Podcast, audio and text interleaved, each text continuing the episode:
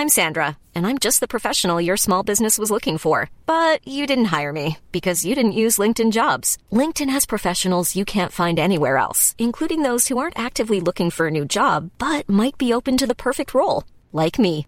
In a given month, over 70% of LinkedIn users don't visit other leading job sites. So if you're not looking on LinkedIn, you'll miss out on great candidates like Sandra. Start hiring professionals like a professional. Post your free job on linkedin.com/people today.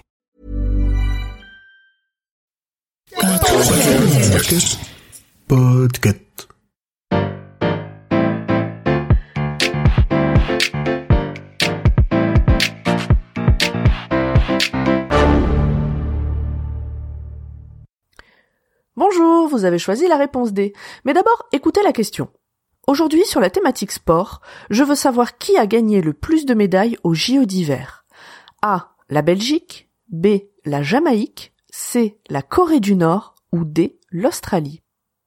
Ah, je vois que tu essaies de me piéger avec cette question. Ce sont des pays qui sentent pas trop l'hiver, les flocons de neige et le Mont d'Or. Déjà, les Jeux Olympiques d'hiver, c'est un concours assez ancien. La première édition a eu lieu en 1924 à Chamonix. S'il y a un décalage de 28 ans avec les Jeux d'été, il y avait des épreuves comme le patinage artistique ou le hockey sur glace pendant les Jeux d'été. Il aura fallu attendre quelques années pour que les sports d'hiver aient leurs propres Jeux Olympiques. Commençons par la Belgique. Il participe depuis la première édition à ces JO d'hiver. Lors de l'épreuve de bobsleigh à 4, il gagne d'ailleurs une première médaille. Ils finissent devant les Français qui ont fait leurs entraînements en état d'ivresse. Un des membres de l'équipe était les propriétaires des champagnes Piper et les athlètes se sont payés une petite dégustation avant de s'élancer sur la piste.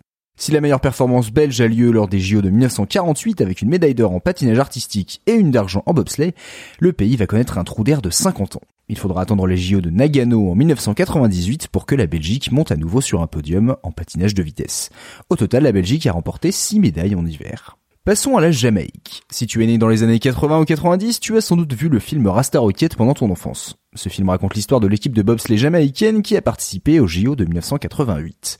Et donc, dans la conscience collective, on associe facilement JO d'hiver et Jamaïque. Alors qu'au final, ils n'ont malheureusement jamais gagné de médaille lors de ces JO. La meilleure place que l'équipe de bobsleigh a atteint, c'est en 1994, ils avaient fini 14e devant l'équipe de France. L'athlète jamaïcain qui a fait la meilleure performance, c'est Errol Kerr, mais pas au bobsleigh. C'est en ski cross et il avait fait 9e en 2010. Il était d'ailleurs le seul athlète jamaïcain à Vancouver. Le pays aurait pu avoir une médaille si un de ses athlètes n'avait pas changé de sélection. Lassell Brown est un bobber, c'est comme ça qu'on appelle ceux qui font du bobsleigh, et il concourait pour la Jamaïque au JO de 2002 avant de faire ceux de 2006 et 2010 pour le Canada, où il a remporté une médaille d'argent et de bronze. Dommage. Pour notre troisième pays, la Corée du Nord, je sais qu'il existe quelques spécialités comme le patinage de vitesse. Toutefois, le bilan est maigre pour ce pays récent puisqu'il a commencé à concourir au JO à Innsbruck en 1964. Ils remporteront une médaille d'argent à cette occasion avec la belle performance de Han Pilwa en 3000 mètres vitesse. Après avoir accroché les patins, elle fera une carrière politique, se faisant même élire au Parlement nord-coréen en 1998. Mais ce qui est bien avec les JO, c'est que ça peut être utilisé comme du soft power pour réconcilier des pays. En 2018, les JO d'hiver se déroulent à Pyeongchang, en Corée du Sud. Et dans un geste de paix, la Corée du Sud propose de faire une équipe de hockey sur glace féminine de Corée unifiée. Elle perd tous ses matchs, mais pas grave, puisque l'important était ailleurs. Au final, la Corée du Nord n'a remporté qu'une seule autre médaille en 1992 à Albertville, en patinage de vitesse. Dernier pays, l'Australie et ses 264 km de piste de ski. C'est sûr que je pense plus aux plages et aux rouleaux de surf qu'à la poudreuse. Il aura fallu attendre 58 ans pour que l'Australie remporte sa première médaille au JO d'hiver. Si le pays est présent dès 1936, c'est en 94 à Lillehammer qu'un athlète monte enfin sur le podium. Et vous commencez à en avoir l'habitude, devinez dans quel sport? Évidemment en patinage de vitesse, ici le relais messieurs sur 5000 mètres. Mais ce qui est intéressant avec l'Australie, c'est de voir la progression. Il gagne à chaque jeu un nombre égal ou croissant de médailles. Une en 94 et 98, deux en 2002 et 2006, trois en 2010, 2014 et 2018. La logique voudrait qu'ils en gagnent quatre en 2022. Il faut dire que l'esprit de la victoire a mis du temps à arriver dans la tête des athlètes australiens. Lors des Jeux de Salt Lake City en 2002, Alyssa Complin ne s'attend à rien. Elle n'a jamais remporté une seule épreuve de saut acrobatique et l'Australie n'a gagné aucune médaille d'or aux Jeux d'hiver. Sur les casques des skieuses, on met normalement le drapeau de son pays pour être identifié par le plus grand nombre. Alissa, elle, met une cuillère en bois, le symbole du dernier dans une compétition. Sauf qu'elle va remporter l'épreuve. Et c'est le lendemain du sacre d'un autre Australien, Steven Bradbury, en patinage de vitesse.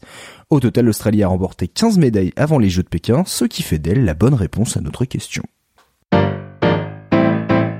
Bravo, c'était la bonne réponse. Pour aller plus loin sur ce sujet, retrouvez les sources en description. La réponse D est un podcast du label Podcut. Vous pouvez nous soutenir via Patreon ou échanger directement avec les membres du label sur Discord.